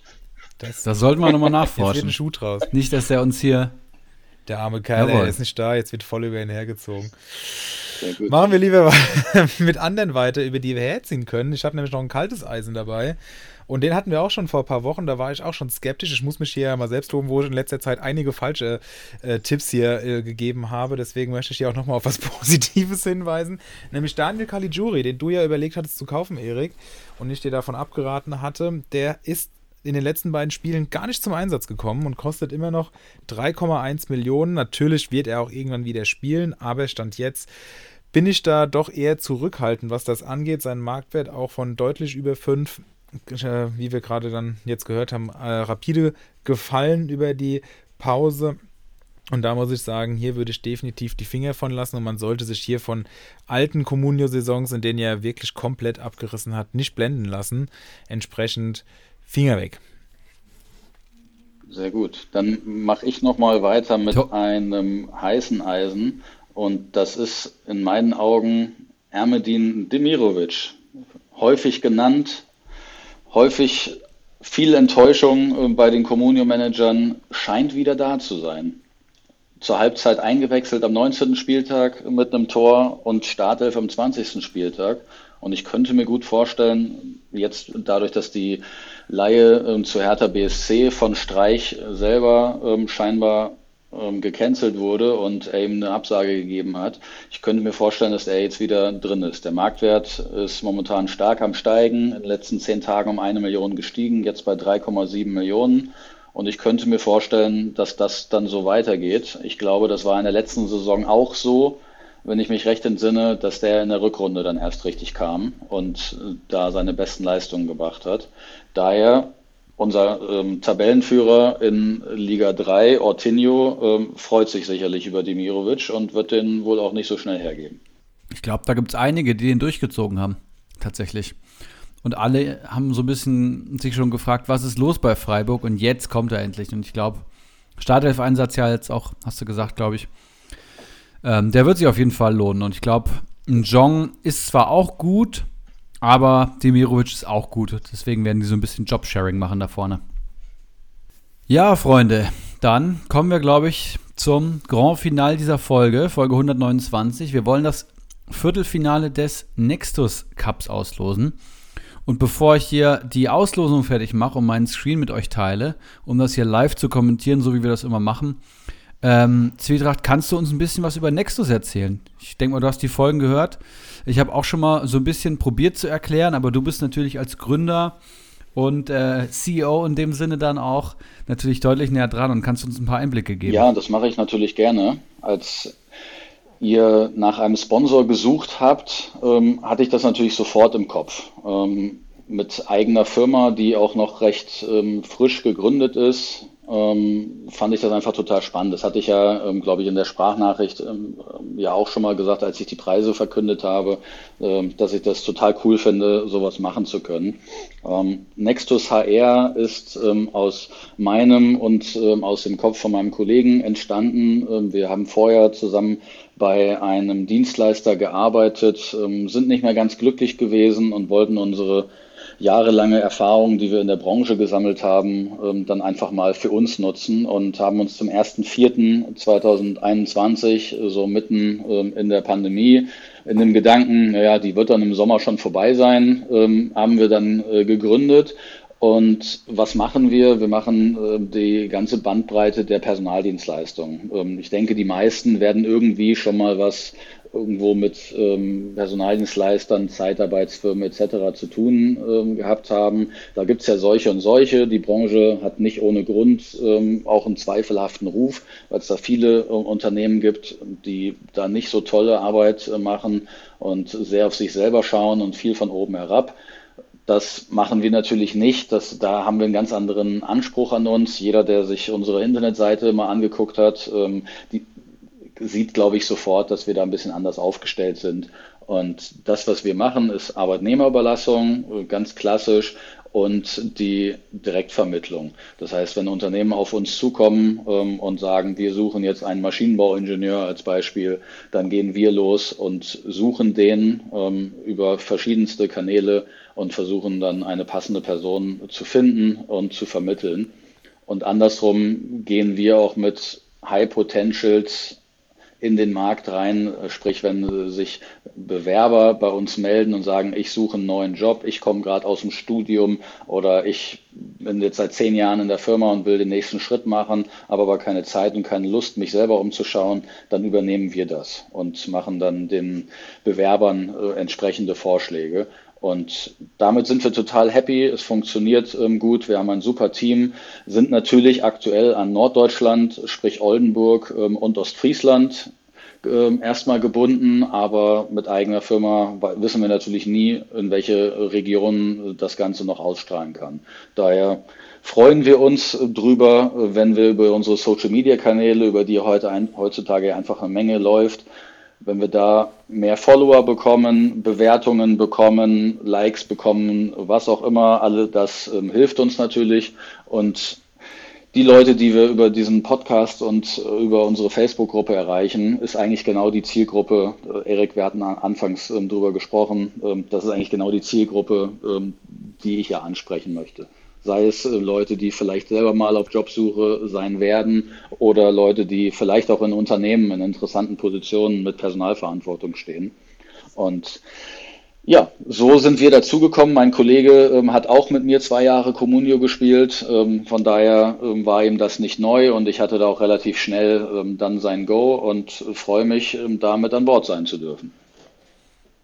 Ja, nice. Das heißt, an alle da draußen, wenn ihr einen Job sucht und am besten noch aus Norddeutschland kommt, wendet euch an Nextus und dann wird euch da sicherlich geholfen und es ist uns natürlich eine große Freude, dann von euch auch gesponsert zu werden und gerade wenn auch dein Kollege oder dein Co, wie nennt man das, Chef, dein, dein Partner auch Communio-affin ist, ist es doch, dann passt es doch wie die Faust aufs Auge. Sehr, sehr schön. Und vor allem, was nichts kostet, lasst noch ruhig mal ein Like auf den Social Media Seiten von Nextus da. Wo findet man euch? Facebook auf jeden Fall? Ähm, Facebook, ähm, Instagram, TikTok, LinkedIn, Xing, eigentlich überall, ähm, wo es irgendwie sinnvoll ist. Es gibt sicherlich dann Kanäle, die noch die nicht ganz so bespielt werden. Ähm, TikTok ist noch ich glaube noch nicht so viel ist nicht meine Welt, ähm, aber ich glaube, äh, das wird noch nicht ganz so bespielt. Ähm, Xing ist etwas umständlich zu bespielen, also die meisten Sachen spielen sich bei Facebook und bei Instagram ab. Nice. Ja, cool. Das hat ja auch, haben ja auch die meisten von daher. Ja, und vor allem auch, wenn wir es gerade von Instagram haben, da ist Henrik fleißig dabei, unsere Seite zu bespielen. Auch die können wir hier ja mal bewerben. Also auch da kommt vorbei. Es gibt lustige Abstimmungen und auch Hinweise, äh, Fragen zu Spielern. Also es ist schon äh, sehr, sehr schön und da kann man uns ja einfach mal anschließen. Okay, ich würde sagen, Werbung vorbei und wir schreiten weiter. Ja, muss man ja sagen. Man kriegt ja hier, komm, wir kommen ja in Teufels Küche wo wir nicht mal ein Bushido-Outro spielen dürfen, aus lauter Angst, weil wer uns da alles verfolgt, äh, müssen wir natürlich dann auch die Werbung kennzeichnen, ist ja logisch. Stimmt, da war ja was. Habe ich schon wieder ganz verdrängt bei den ganzen Diskussionen in unserer WhatsApp-Gruppe. okay, kommen wir ja. zum heimlichen Highlight vielleicht. Für, zumindest für mich. Ja, für mich und Zwietracht nicht mehr, denn er als Sponsor des Nexus Cups und ich als, ja, nicht mehr Teilnehmer des Nexus Cups. Wir schauen natürlich in die Röhre und sind natürlich aber trotzdem live dabei. Das heißt, wir beide sind rausgeflogen. Ich hoffe, ihr seht meinen Screen, ja, ne? Ja. Könnt ihr das gerade mal checken? Läuft. Ähm, ich lese vielleicht gerade noch vor, wer jetzt hier noch in der, in den letzten, unter den letzten acht ist des Nexus Cups in die Runde haben es geschafft. Bacardi Diakite, die Spielvereinigung Bamboleo Rutschbahn, aka Felix. Wir haben Krugbräu, wir haben El Pistolero, wir haben Dr. Bob, Langes Glied, El Polio und Kali Kalmund. Und wir haben hier das wunderschöne auslosungstool.de. Und ich würde jetzt hier einfach auf Auslosung starten klicken und wir können das ja live kommentieren, ja? So machen wir es. Los geht's. Damit ist schon alles passiert. Ich äh, habe die gesamte Auslosung sofort angezeigt und scroll jetzt hier nach und nach runter, sodass wir die Partien einzeln schön kommentieren können. So, dann haben wir hier das erste Viertelfinale des Nextus Cups. Felix. Ui.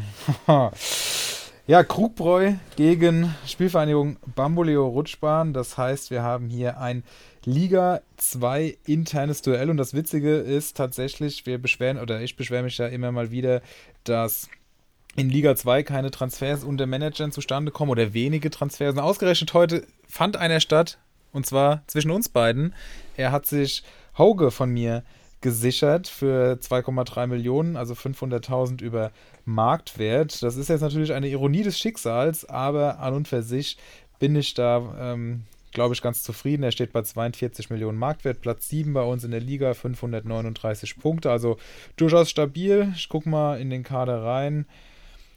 Rütter vorne drin, Andrich, der momentan ja ähm, formstark ist und der sensationelle Guardiol, Boetius kann immer mal gefährlich sein, punktuell. Förster kann treffen, Pantovic. Also da sind schon einige dabei, die wehtun können an einem einzelnen Spieltag. Aber ich denke, dass, äh, ja, was heißt, ich, mein, ich muss sagen, ich bin natürlich dann der Favorit, ähm, auch mit meinen Bayern gegen Fürth. Hoffe natürlich, dass da Corona mir nicht zu sehr in die Quere kommt, weil Lewandowski und Müller ja noch die einzigen gefühlt sind, die bei Bayern kein Corona hatten. Ähm, ja, nichtsdestotrotz äh, freue ich mich auf diese, auf diese Viertelfinalpaarung und bin mal vorsichtig optimistisch, dass das klappen könnte.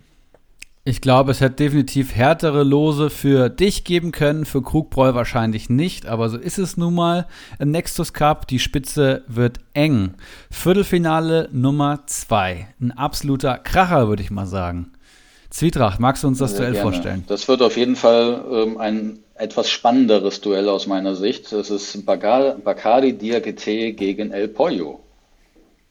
Der, Prim, der Primus der Liga yes. 1 der letzten Jahre und ja, das, äh, das berühmte spanische ähm, Hühnchen, was äh, in der letzten Saison Liga 3 ordentlich aufgemischt hat, aufgestiegen ist und jetzt auch auf klarem Aufstiegsweg in Liga 1 ähm, steht aktuell auf Platz 3 mit 63 Millionen Marktwert und über 600 Punkten. Direkt hinter Golzon und Bamboleo, ähm, die, dritte, äh, die dritte Großmacht ähm, offensichtlich. Und ähm, wenn ich so in den Kader reinschaue, ist da einiges, ähm, was Bacardi wehtun könnte. Ich sehe einen Bebu, der, wenn er trifft, der dann immer gleich doppelt trifft, auch wenn ich persönlich nichts von ihm halte. Ähm, wenn er genau an dem Spieltag dann natürlich äh, das Tor trifft, dann wird es schwer. Ähm, ich sehe einen Marc Uth, ich sehe einen Maxi Arnold, Florian Grillitsch, Baumgartner, Serda, Seguin, Kamada, Skiri, also ein völlig überfrachtetes Mittelfeld. Ich weiß nicht, ähm, ob da dann noch das eine oder andere ausgemistet werden muss, aber das, was ich da lesen kann, ist richtig gut. Dann die erwähnte Comunio Granate Hübers, ähm, in der Hoffnung, dass er dann auch noch in der Startelf steht, wenn es soweit ist.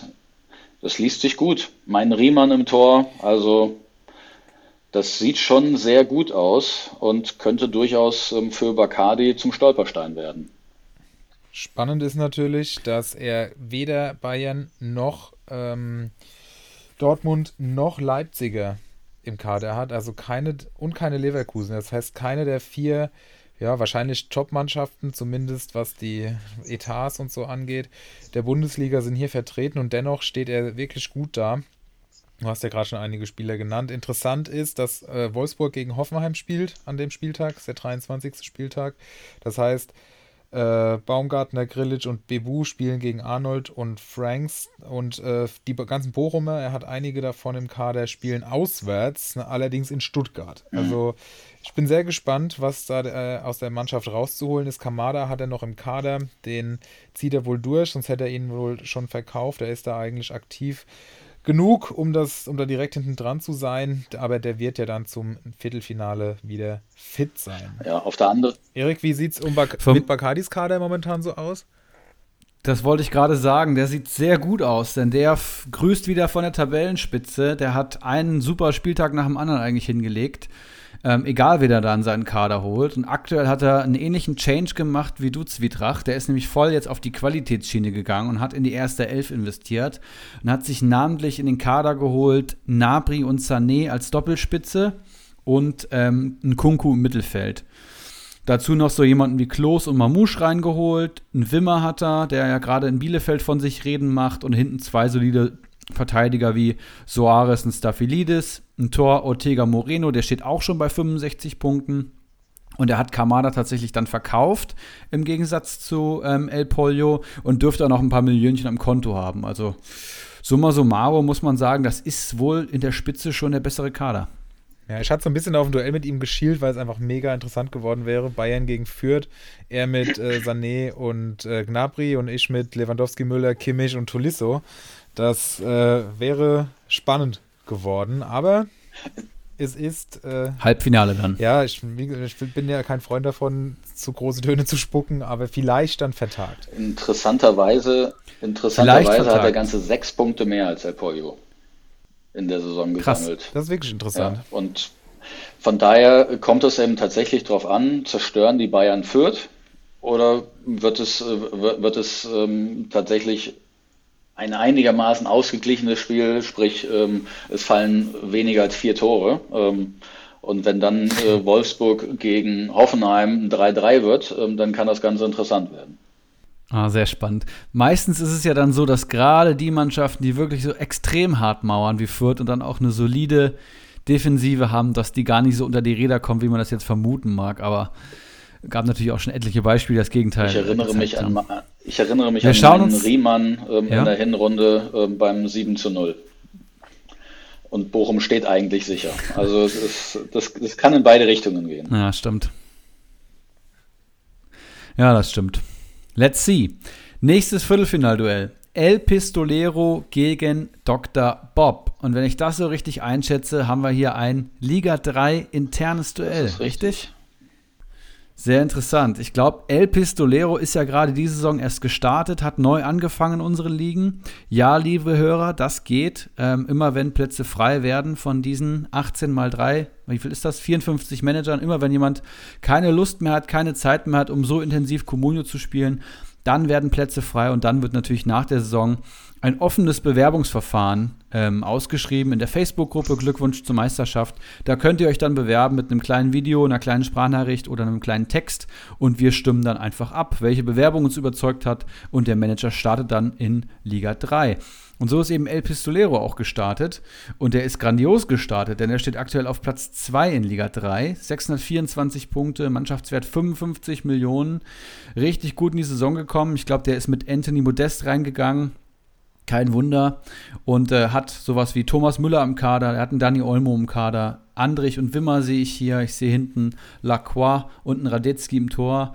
Das sieht schon nicht schlecht aus, aber ehrlich gesagt nicht so wie äh, dritter Platz, äh, dritte Liga, zweiter Platz. Vielleicht hat er da auch gerade was verkauft, da bin ich mir gerade unsicher. Und Dr. Bob steht auf Rang 7. Ich glaube, grundsolide. Und ähm, ja, wen hat er hier? Wittmer, Knoche, Niakate, super Dreierkette hinten, Ljubicic, Haidara, Mangala im Mittelfeld, solide würde ich mal sagen, und Dreierspitze aus Uth, Klos und Niederlechner. Ja, das, ich glaube, da ist ähm, ein El Pistolero schon Favorit und Dr. Bob hat mich ja auch aus dem Pokal geschmissen. Von daher wünsche ich ihm alles Gute und vielleicht habe ich ja sogar gegen den Vielleicht haben wir sogar gegen den äh, Pokalsieger verloren. Ja, Mal schauen. Jetzt unsere beiden, ähm, letzt, unsere beiden Achtelfinalgegner dann gegeneinander. El Pistolero hat mich rausgenommen, ja, Dr. Bob hat dich rausgenommen. Mal sehen, wer übrig bleibt. Ähm, Dr. Bob ist, ähm, glaube ich, so in den Top 10 mit äh, der mit dem niedrigsten Marktwert in Liga 3, ähm, aber hat schon etliche richtige Sahnespieltage hingelegt. Das heißt, das ist einfach immer möglich. Aber ja, es, wahrscheinlich wird es am Ende Müller ähm, für Bamboleo und Pistolero ähm, richten und Fürth abschießen. Sehr gut möglich. Und Viertelfinale Nummer 4, da sehe ich hier ein Liga 2 internes Duell. Felix, ja, deine Baustelle. Langes Glied gegen Kali Kalmund. Das heißt, wir haben den fünften aus Liga 2 gegen den 17. Kali Kalmund wahrscheinlich der größte Underdog in dem ganzen Viertelfinale, was äh, vor allem daran liegt, dass er ja äh, ähnlich wie El Pistolero, glaube ich, ähm, Weghorst verkauft hat und dafür Olmo sich in den Kader geholt hat, zudem auch noch Lindström, aber dann wird es halt auch schon dünn. Hinteregger und Udokai und Roussillon sind eigentlich noch eine ganz gute Abwehr. Skelly noch dabei, also gemessen an seinem Marktwert echt okay. Aber ja, sonst ist da nicht mehr viel dabei. Noch einen guten Torwart mit Ortega. Aber man erkennt durchaus, warum er auf Platz 17 steht. Wobei ich finde, für Platz 17 ist der Kader gar nicht so schlecht. Langes Glied hingegen auf Platz 5. Seine besten Spieler sind der bereits diskutierte Napri, So von der Eintracht, Prömel, der ja jetzt an Corona leidet. Das heißt, er wird bis zum Nexus Cup wieder fit sein. Ähm, Lenz, Tar, Jeckel, Aaron, also eine gute Abwehr eigentlich. Ähm, ja, das sieht interessant aus. Wir haben noch Embolo, Steffen, Luke Bacchio noch als auffüllende Spieler. Arne Meyer von Augsburg, der es ja eigentlich auch ganz gut macht bisher. Also sehe da langes Glied durchaus als Favorit. Auch der Mannschaftswert ist aktuell 18 Millionen höher, wobei wir natürlich nicht wissen, was auf dem Konto ist. Aber die Punkte, die sind eindeutig und da hat er 200, über 200 Punkte mehr geholt. Also langes Glied hier Favorit und könnte ins Halbfinale dann schon kommen. Ja, spannend. Wir werden auf jeden Fall vier Manager übrig haben nach dem 23. Spieltag. Ähm, ich lese nur mal ganz kurz die Paarungen vor. Krugboy Bamboleo, Bacardi El Polio, El Pistolero, Dr. Bob und Langes Glied und Kali Kalmund. Und kann mir auch vorstellen, dass es hier wieder die eine oder andere Überraschung gibt. Der Nextus Cup hat seine Tücken. Es ist eben nur ein Spieltag. Da kann ein Tor, eine rote Karte alles entscheiden. Und damit machen wir, glaube ich, auch den Deckel auf diese ähm, Auslosung Was? drauf. Und dann sind wir am Ende einer wunderbaren Folge 129 angekommen. Mit einem wunderbaren äh, Content-Paket für die Länderspielpause. Nicht englische Woche, ich habe es mittlerweile gelernt. und ich kann an der Stelle einfach nur sagen, vielen lieben Dank an den Gast mit der tiefen Stimme. Vielen lieben Dank an Zwietracht Maximus. Eine Hammerfolge und vielen Dank nochmal fürs Sponsoring des Nextus Cups. Ich freue mich, wenn du wiederkommst. Jederzeit wieder.